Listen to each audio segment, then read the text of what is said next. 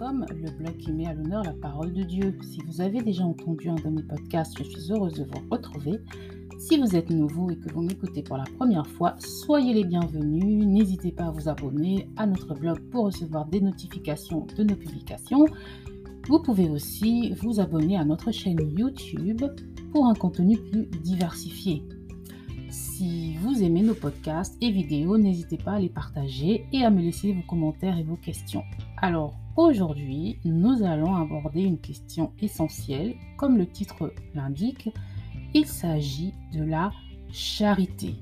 Qu'est-ce que la charité? Savons-nous réellement ce que la Bible nous en dit?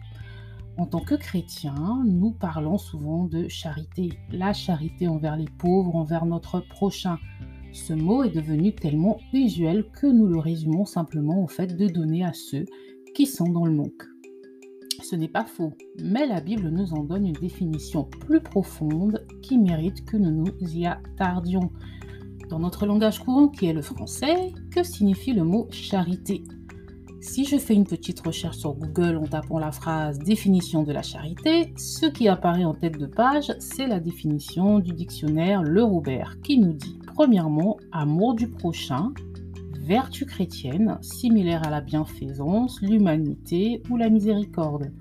Deuxièmement, bienfait envers les pauvres, on parle de demander ou faire la charité. Nous voyons donc déjà ici que c'est une notion que l'on associe aux chrétiens et au fait de donner aux pauvres. Nous allons voir aujourd'hui ce que c'est que la charité selon la Bible, nous allons aussi parler des pauvres, ce qu'est un pauvre selon la Bible et pourquoi Dieu met-il le pauvre au centre de sa pensée. Et c'est parti pour notre petite virée biblique.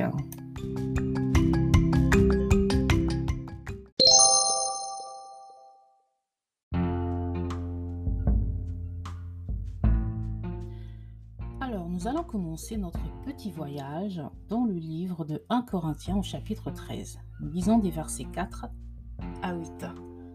La charité est patiente, elle est pleine de bonté. La charité n'est point envieuse, la charité ne se vante pas, elle ne s'enfle point d'orgueil. Elle n'est point malhonnête, elle ne cherche point son intérêt, elle ne s'aigrit point, elle ne pense point à mal, elle ne se réjouit point de l'injustice, mais elle se réjouit de la vérité. Elle supporte tout, elle croit tout, elle espère tout, elle endure tout. La charité ne périt jamais.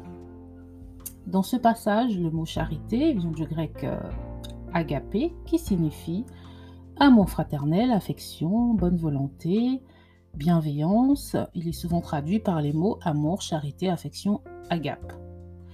Alors le mot agapé est utilisé dans la Bible pour parler de l'amour de Dieu. C'est un amour auquel nous devons aspirer, dans lequel nous devons demeurer et que nous sommes appelés à manifester. Dans Matthieu 24, 12, il est écrit Et parce que l'iniquité se sera accrue, la charité du plus grand nombre se refroidira. Ici, le mot charité, c'est également le mot agapé, et on peut ici comprendre ce verset en lisant que l'amour du plus grand nombre se refroidira. Dans Jean chapitre 13 verset 35, nous lisons À ceci tous connaîtront que vous êtes mes disciples si vous avez de l'amour les uns pour les autres. Dans ce verset, le mot amour est également issu du mot grec agapé. Donc nous voyons bien que les mots charité et amour vont de pair la charité, c'est en fait l'amour selon la Bible. Lorsque nous lisons la Bible, nous comprenons qu'il s'agit d'un amour qui ne se limite pas aux aspects filial ou fraternel. Ce n'est évidemment pas un amour charnel, mais un amour désintéressé qui met l'autre au-dessus de soi-même. Dans le livre de Philippiens au chapitre 2, nous lisons des versets 3 à 4, Ne faites rien par contestation, ni par vaine gloire, mais que chacun de vous regarde les autres par humilité comme plus excellent que lui-même. Ne regardez pas chacun à votre intérêt particulier, mais aussi à celui des autres. La charité, c'est donc regarder l'intérêt des autres avant le nôtre. Et pour être capable de le faire, il nous faut aimer. Nous comprenons donc ici que témoigner de la charité, c'est témoigner de l'amour et aimer, c'est mettre l'autre au-dessus de soi-même. Si nous voulons comprendre ce qu'est la charité, nous devons nous focaliser sur la personne de Jésus, qui est la personnification même de l'amour. Il nous faut regarder sa vie à la loupe et y voir combien chacun de ses actes étaient des manifestations d'amour jusqu'à son sacrifice ultime à la croix, qui fut sa plus belle lettre d'amour à l'humanité. Si on se calque sur le Christ, aimer, c'est donner sa vie pour les autres. Nous voyons bien que cela va au-delà du simple don matériel ou financier pour soutenir des personnes dans le besoin. D'après notre passage du jour, donc 1 Corinthiens chapitre 13 des versets 4 à 8, la charité, c'est rechercher la justice, la vérité. Ce n'est pas voir le mal et surtout, c'est supporter. Donc être patient. Jésus nous a donné ce commandement dans Jean 13 au verset 34 et 35. Aimez-vous les uns les autres comme je vous ai aimé. Vous aussi, aimez-vous les uns les autres. À ceux-ci tous connaîtront que vous êtes mes disciples, si vous avez de l'amour les uns pour les autres. La charité est donc ce qui définit, le disciple de Christ. Si nous n'avons pas d'amour, nous ne lui appartenons pas.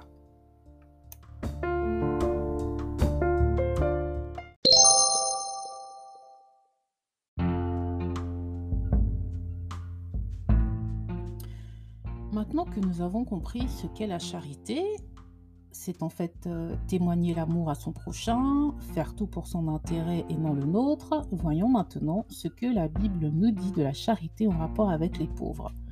Voyons le psaume 41. Je cite dans la version Osterwald. Heureux celui qui fait attention aux misérables, au jour du malheur, l'Éternel le délivrera.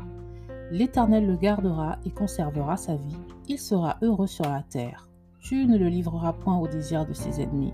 L'Éternel le soutiendra sur le lit de longueur. Tu changes entièrement son lit lorsqu'il est malade. Le mot misérable ici, aussi traduit par pauvre dans les versions d'Arby et Louis II, vient de l'hébreu dal qui signifie celui qui est bas, pauvre, faible.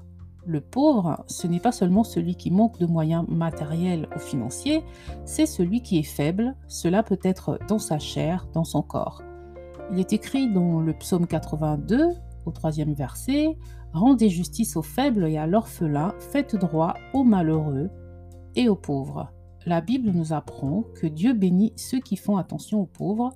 Les pauvres, ce sont les veuves, les orphelins, les mendiants, les malades, bref, tous ceux qui ont besoin de Christ pour voir leur vie restaurée. Nous lisons dans 1 Jean chapitre 3 des versets 16 à 18. Nous avons connu la charité en ce qu'il a donné sa vie pour nous. Il s'agit évidemment ici de Jésus. Nous aussi, nous devons donner notre vie pour nos frères.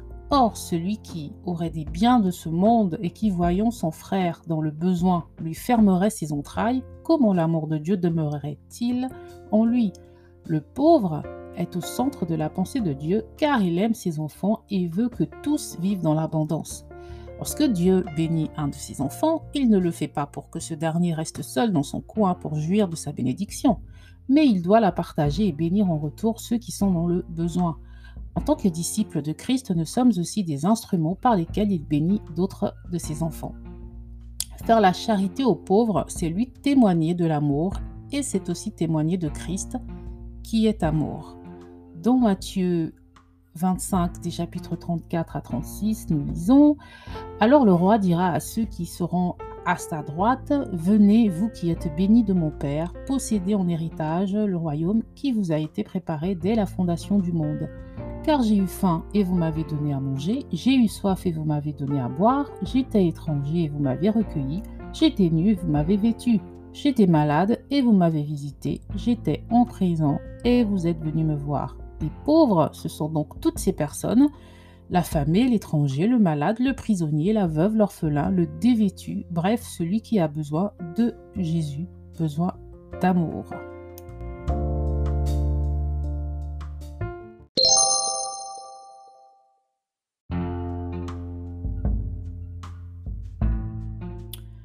Conclusion, la charité, c'est manifester l'amour de Dieu à son prochain. C'est l'aimer en le mettant au-dessus de nous-mêmes.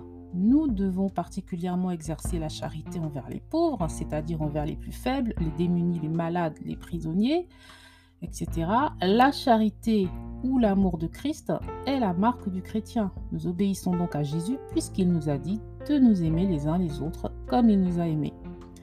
La charité, c'est tout simplement manifester et démontrer l'amour de Christ à notre prochain.